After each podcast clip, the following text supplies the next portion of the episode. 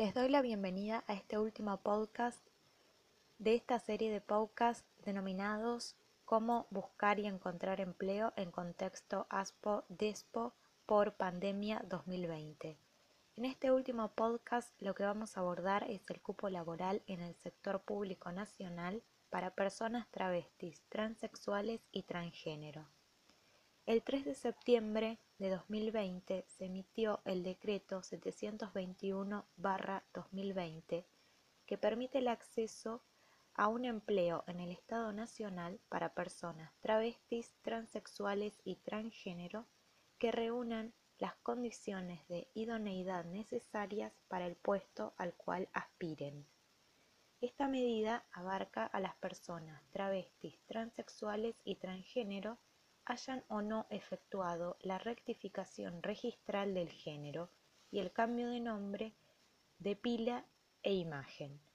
De este modo, se establece un cupo laboral para personas travestis, transexuales y transgénero del 1% de la totalidad del personal de cada organismo público de la Nación. Por ejemplo, PAMI, ANSES, Ministerios, Banco de la Nación, Honorable Senado de la Nación, etc. ¿Qué material hay que tener siempre en cuenta? En primer lugar, el decreto 721-2020, que es de cupo laboral en el sector público nacional para personas travestis, transexuales y transgénero. En el documento eh, adjunto a este podcast van a poder acceder al link de ese decreto. En conjunto, también hay que tener en cuenta, y siempre a mano, la ley de identidad de género.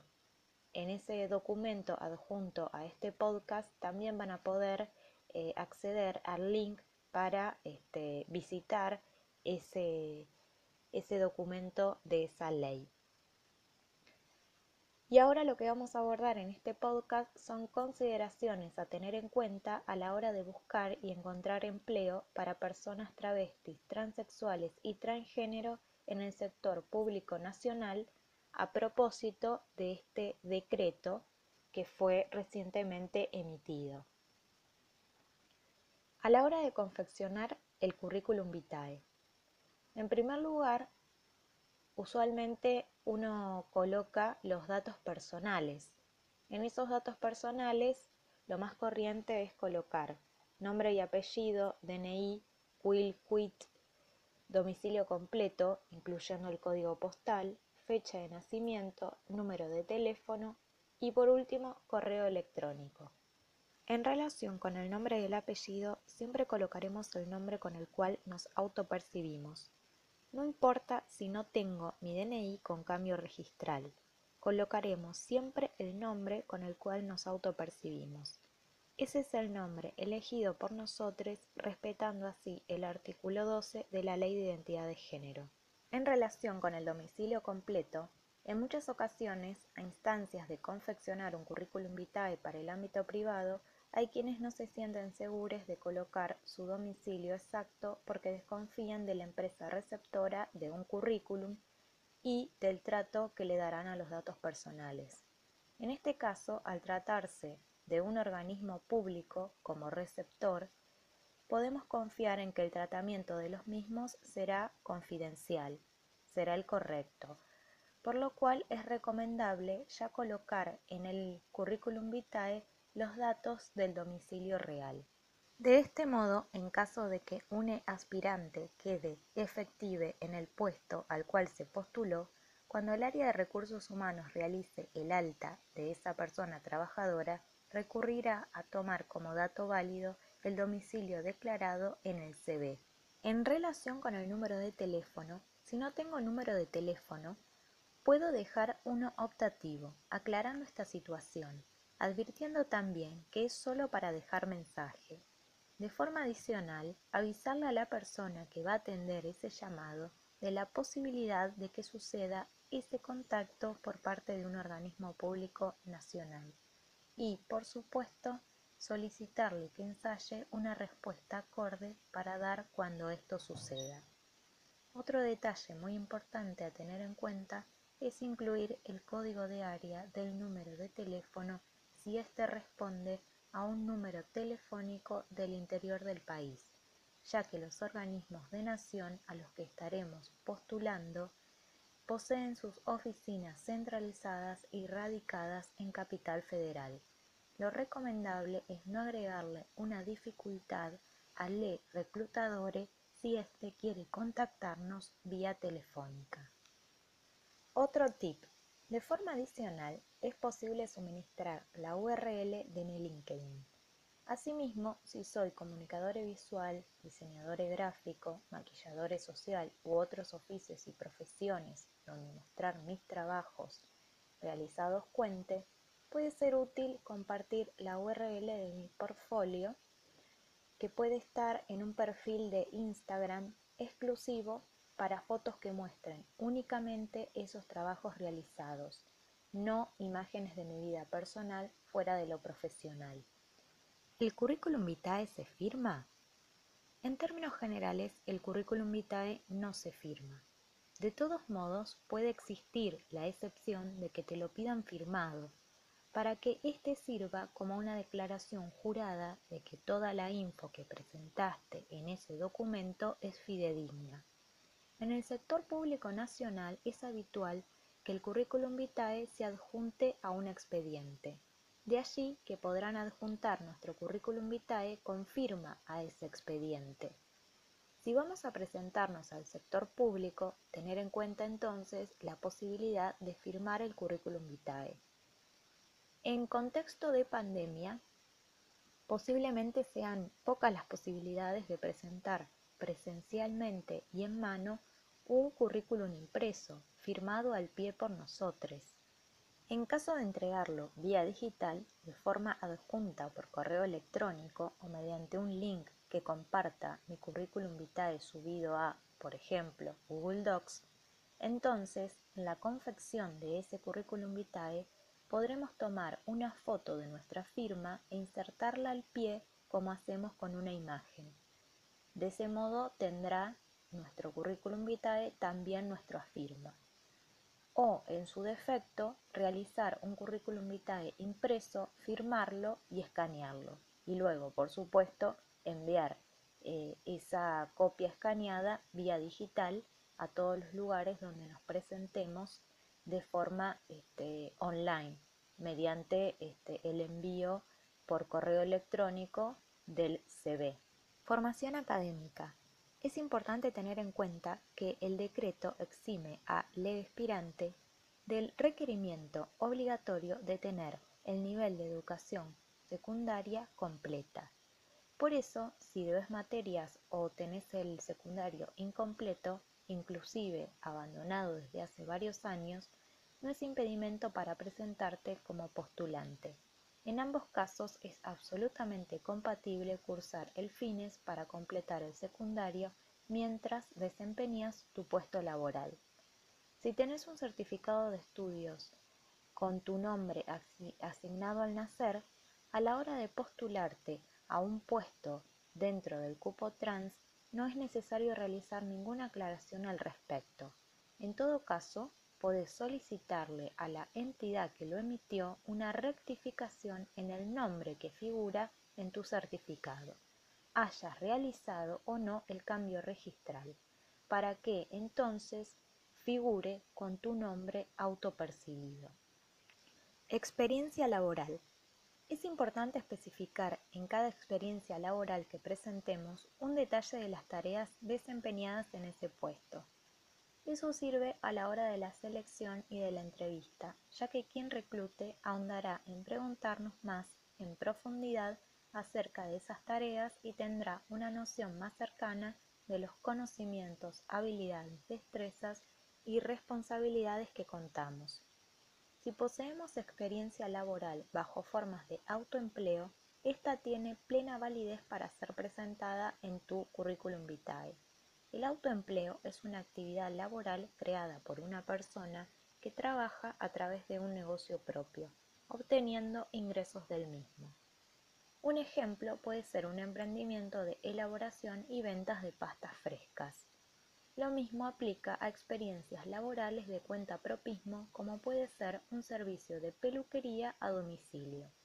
En todos esos casos, explicitar todas las tareas y responsabilidades que se llevaron adelante en esas experiencias laborales. Por último, si tengo experiencia laboral en empleos que no fueron registrados, los incluyo. La cuestión contractual de haber sido no registrada no es indicador de que ésta no haya existido y no haya impactado en mi formación laboral. ¿Cuál es el currículum más adecuado para mí? En caso de que tengamos mucha experiencia laboral y poca formación educativa formal, conviene presentar el currículum vitae mostrando primero el apartado de experiencia laboral. Si es a la inversa, entonces mostrar primero la trayectoria educativa. Tanto en un caso como en el otro, poner en valor lo que se tenga, ya sean pasantías, autoempleo, cuentapropismo, trabajos no registrados, nivel educativo aún incompleto, certificados de estudios, sin importar si el nombre con el cual lo expidieron corresponde al nombre del DNI y no al nombre autopercibido. Todo eso ya lo hemos abordado anteriormente a lo largo de este podcast, en un ámbito formal como lo es el sector público, podríamos optar por un currículum vitae cronológico inverso, teniendo en cuenta en su confección la anterior recomendación. Asimismo, en la medida de lo posible, consultar si solicitan únicamente un currículum vitae normalizado. En tal caso, solicitar el modelo o pedir orientación acerca de cómo conseguirlo. Por ejemplo, un currículum vitae normalizado puede ser el que utilizan los docentes aspirantes a un cargo en la Facultad de Humanidades de la Universidad Nacional de La Plata.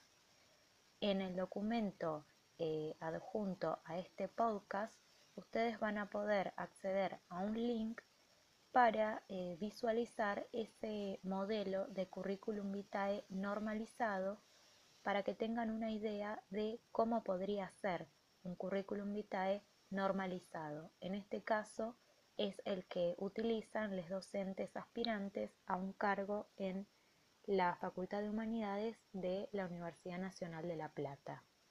En caso de que no nos soliciten un currículum vitae normalizado, y simplemente podamos presentar un currículum vitae cronológico inverso, entonces eh, si queremos presentar algo más original desde lo visual, podemos acudir a Canva.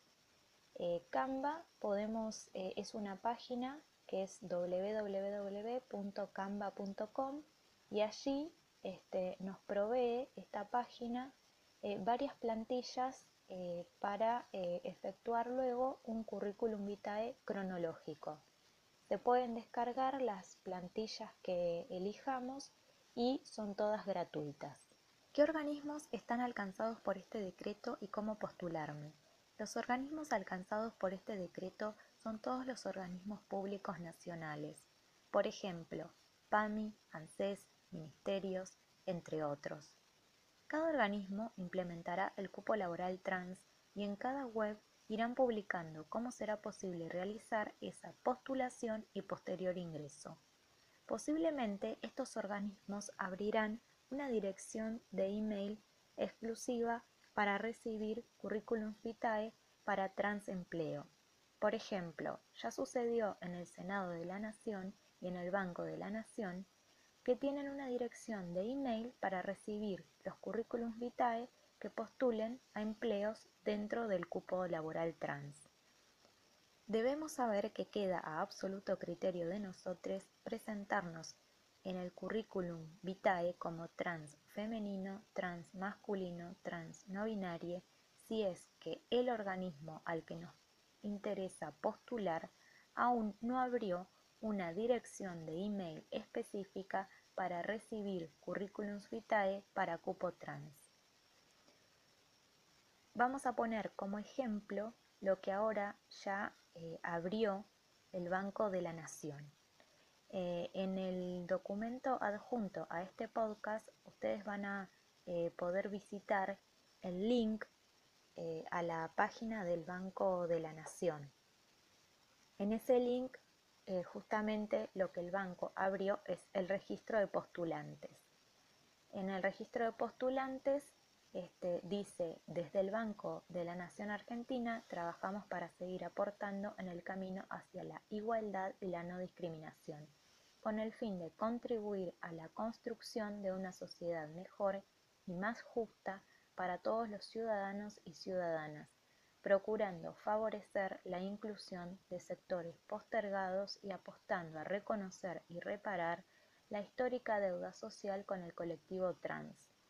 Para sumarte al registro de postulantes, te invitamos a enviar tu currículum vitae a, y hay una dirección, este, cbcupo laboral trans arroba bna.com.ar, este, que es exclusiva para este, este, registro de postulantes, justamente para este eh, cupo trans eh, dentro de este, el Banco de la Nación Argentina. Este es un ejemplo de cómo se va se va a ir abriendo luego eh, en otros eh, organismos. ¿Qué pasa si soy discapacitada? Dentro del empleo público también existe el cupo por discapacidad. En tal caso, a la hora de postularme dentro del cupo laboral trans, explicitar que soy discapacitada y adjuntar el certificado único de discapacidad, pudiendo entonces lograr un ingreso ya sea dentro del marco del cupo trans o del cupo por discapacidad. En este podcast hemos abordado el cupo laboral trans dentro de empleo público nacional. Ahora, ¿qué sucede si postulo a un empleo en el sector privado? En ese caso, siempre es bueno saber que el nombre a presentarme en un currículum es el nombre autopercibido, no el nombre asignado al nacer, hayamos o no realizado el cambio registral. En una empresa del sector privado, la empresa debe respetar el nombre autopercibido, acorde a la Ley Nacional de Identidad de Género sancionada en Argentina en 2012. El artículo 12 de dicha ley refiere al trato digno. Siempre debemos ser tratados con el nombre autopercibido, independientemente de que hayamos hecho o no el cambio registral. Siempre encuadrar toda interacción social, en este caso de búsqueda laboral, dentro de los lineamientos que nos brinda la Ley de Identidad de Género. En el documento escrito que corresponde a este podcast van a poder visualizar el link de acceso a la Ley de Identidad de Género. Para más información y asesoramiento acerca del cupo trans, escribir a jóvenestransargentines.com y sus respectivas redes sociales. Ahora sí, llegamos al final de esta serie de podcasts denominados Cómo buscar y encontrar empleo en contexto ASPO-DIESPO por pandemia 2020. Mi nombre es Tamara y les deseo una pronta y óptima inserción laboral. Recuerden que todos estos podcasts van acompañados de documentos escritos de forma online donde van a poder acceder a información con más detalle y especialmente a muchos ejercicios sumamente útiles si los completan.